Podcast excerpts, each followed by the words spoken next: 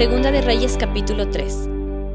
Joram, hijo de Acaf, comenzó a gobernar Israel durante el año 18 del reinado de Josafat en Judá, y reinó en Samaria 12 años. Joram hizo lo malo a los ojos del Señor, aunque no tanto como su padre y su madre. Por lo menos derribó la columna sagrada de Baal que su padre había levantado. Sin embargo, continuó con los pecados de Jeroboam, hijo de Nabat, había cometido, e hizo cometer al pueblo de Israel. Mesa, rey de Moab, se dedicaba a la cría de ovejas. Acostumbraba pagar al rey de Israel un tributo anual de cien mil corderos y la lana de cien mil carneros. Pero después de la muerte de Acab, el rey Moab se rebeló contra el rey de Israel. Entonces el rey Joram, sin demora, reunió el ejército de Israel y marchó desde Samaria. Ya en camino envió este mensaje a Josafat, rey de Judá. El rey de Moab se ha rebelado contra mí. ¿Saldrás conmigo a la batalla contra él? Josafat le respondió, Por supuesto, tú y yo somos como uno. Mis tropas son tus tropas y mis caballos son tus caballos. Entonces preguntó, ¿qué camino tomaremos? Joram contestó, Atacaremos desde el desierto de Edom. El rey de Edom y sus tropas también se unieron a ellos, y los tres ejércitos dieron un rodeo a través del desierto durante siete días, pero no había agua para los hombres ni para los animales. ¿Qué haremos ahora? clamó el rey de Israel. El Señor nos ha traído a los tres aquí para que el rey de Moab nos derrote. Pero el rey Josafat de Judá preguntó, ¿acaso no hay ningún profeta del Señor con nosotros? Si es así, podemos preguntarle al Señor, por medio de él, qué debemos hacer.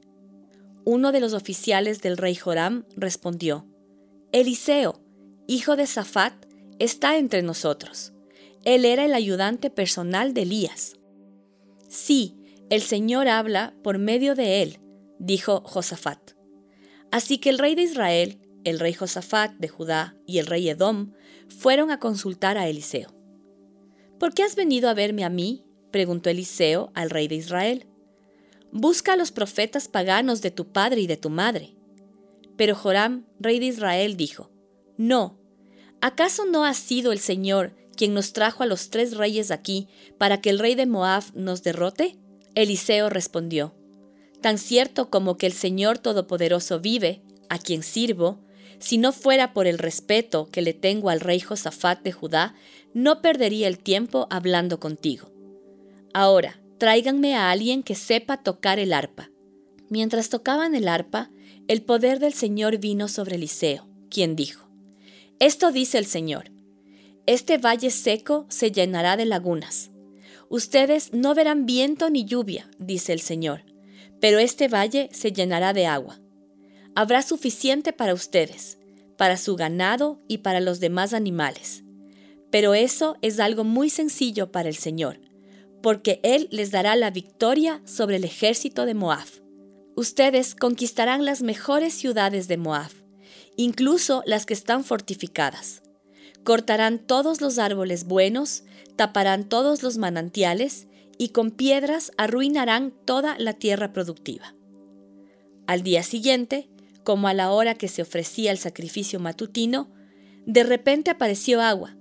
Fluía desde Dom y pronto hubo agua por todos lados. Mientras tanto, cuando los moabitas se enteraron de que los tres ejércitos marchaban contra ellos, movilizaron a todos los hombres que tenían edad suficiente para ceñirse una espada y tomaron posición a lo largo de la frontera.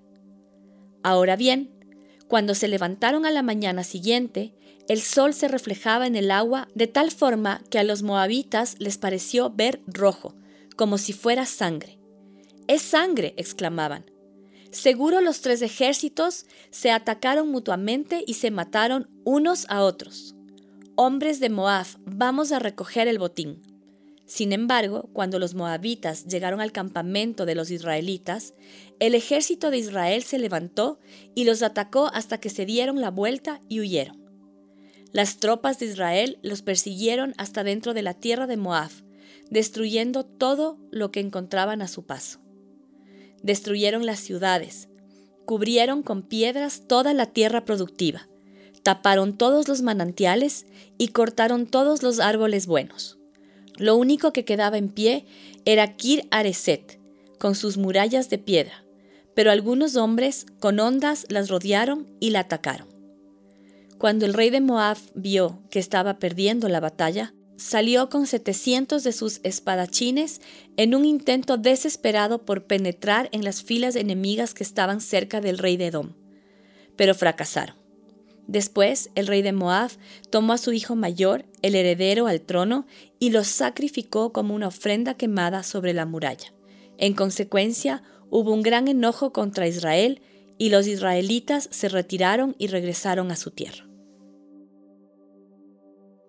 Amós capítulo 8 Entonces el Señor soberano me mostró otra visión. Esta vez vi una cesta llena de fruta madura. ¿Qué ves, Amós? me preguntó. Una cesta repleta de fruta madura, contesté. Entonces el Señor dijo, Al igual que esta fruta, Israel está maduro para el castigo. No volveré a demorar su castigo. En aquel día, el canto en el templo se convertirá en lamento. Habrá cadáveres tirados por todas partes. Serán llevados fuera de la ciudad en silencio. Yo, el Señor soberano, he hablado.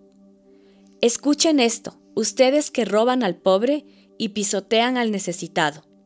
Ustedes no se aguantan a que termine el día de descanso y a que se acaben los festivales religiosos para volver a estafar al desamparado. Pesan el grano con medidas falsas y estafan al comprador con balanzas fraudulentas. Y el grano que venden lo mezclan con los desechos barridos del piso. Por una moneda de plata o un par de sandalias convierten en esclavos a los pobres.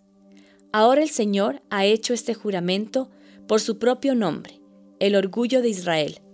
Nunca olvidaré las cosas perversas que han hecho. La tierra temblará a causa de sus acciones y todos darán duelo. La tierra subirá como el río Nilo en tiempos de inundaciones, se levantará y volverá a hundirse. En aquel día, dice el Señor soberano, haré que el sol se ponga al mediodía y que en pleno día se oscurezca la tierra. Convertiré sus celebraciones en lamentos y su cantar en llanto. Se vestirán de luto y se raparán la cabeza en señal de dolor, como si su único hijo hubiera muerto. ¿Qué tan amargo será ese día? Ciertamente se acerca la hora, dice el Señor soberano, cuando enviaré hambre a la tierra no será hambre de pan ni sed de agua, sino hambre de oír las palabras del Señor. La gente deambulará de mar a mar y vagará de frontera a frontera en busca de la palabra del Señor, pero no la encontrarán. En aquel día, las jóvenes hermosas y los muchachos fuertes se desmayarán, sedientos por la palabra del Señor, y los que juran por los vergonzosos ídolos de Samaria los que hacen juramentos en nombre del Dios de Dan y votos en nombre del Dios de Berseba, todos caerán y nunca más se levantarán. Primera de Corintios capítulo 10. Amados hermanos, no quiero que se olviden de lo que les sucedió a nuestros antepasados hace mucho tiempo en el desierto. Todos fueron guiados por una nube que iba delante de ellos, y todos caminaron a través del mar sobre tierra seca. Todos ellos fueron bautizados en la nube y en el mar como seguidores de Moisés. Todos comieron el mismo alimento espiritual y todos bebieron la misma agua espiritual, pues bebieron de la roca espiritual que viajaba con ellos, y esa roca era Cristo. Sin embargo, Dios no se agradó con la mayoría de ellos, y sus cuerpos fueron dispersados por el desierto.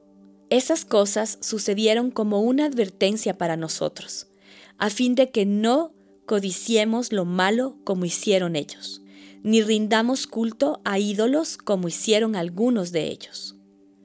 Como dicen las escrituras, el pueblo celebró con abundante comida y bebida y se entregó a diversiones paganas. Y no debemos cometer inmoralidad sexual como hicieron algunos de ellos lo cual causó la muerte de 23.000 personas en un solo día. Tampoco deberíamos poner a prueba a Cristo, como hicieron algunos de ellos, y luego murieron mordidos por serpientes. Y no murmuren como lo hicieron algunos de ellos, y luego el ángel de la muerte los destruyó. Esas cosas les sucedieron a ellos como ejemplo para nosotros. Se pusieron por escrito para que nos sirvieran de advertencia a los que vivimos en el fin de los tiempos. Si ustedes piensan que están firmes, tengan cuidado de no caer. Las tentaciones que enfrentan en su vida no son distintas de las que otros atraviesan. Y Dios es fiel, no permitirá que la tentación sea mayor de lo que puedan soportar. Cuando sean tentados, Él les mostrará una salida para que puedan resistir. Por lo tanto, mis queridos amigos, huyan de la adoración a los ídolos. Ustedes son personas razonables. Juzguen por sí mismos si lo que digo es cierto. Cuando bendecimos la copa en la mesa del Señor, ¿no participamos en la sangre de Cristo? Y cuando partimos del pan, ¿no participamos en el cuerpo de Cristo? Aunque somos muchos, todos comemos de un mismo pan, con lo cual demostramos que somos un solo cuerpo.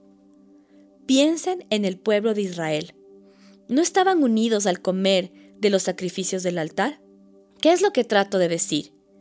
¿Que la comida ofrecida a ídolos tiene alguna importancia o que los ídolos son dioses verdaderos? No, de ninguna manera. Lo que digo es que esos sacrificios se ofrecen a los demonios, no a Dios. Y no quiero que ustedes tengan parte con los demonios. Ustedes no pueden beber de la copa del Señor y también de la copa de los demonios. No pueden comer de la mesa del Señor y también de la mesa de los demonios. ¿Qué? ¿Acaso nos atreveremos a despertar los celos del Señor? ¿Piensan que somos más fuertes que Él? Ustedes dicen, se me permite hacer cualquier cosa, pero no todo les conviene.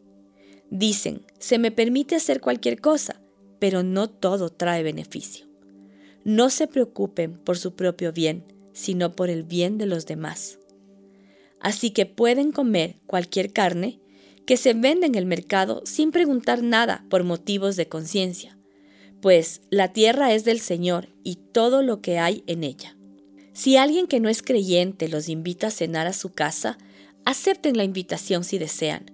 Coman todo lo que les ofrezcan sin preguntar nada por motivos de conciencia. Pero supongamos que alguien les dice, esta carne se ofreció a un ídolo, no la coman, por respeto a la conciencia del que lo dijo. Tal vez no sea una cuestión de conciencia para ustedes, pero lo es para la otra persona. Pues, ¿por qué tendría que ser restringida mi libertad por lo que piense otra persona? Si puedo darle gracias a Dios por la comida y disfrutarla, ¿por qué debería ser condenado por comerla? Así que, sea que coman o beban o cualquier otra cosa que hagan, háganlo todo para la gloria de Dios. No ofendan a los judíos ni a los gentiles, ni a la iglesia de Dios. Yo también trato de complacer a todos en todo lo que hago. No hago solo lo que es mejor para mí, hago lo que es mejor para otros a fin de que muchos sean salvos.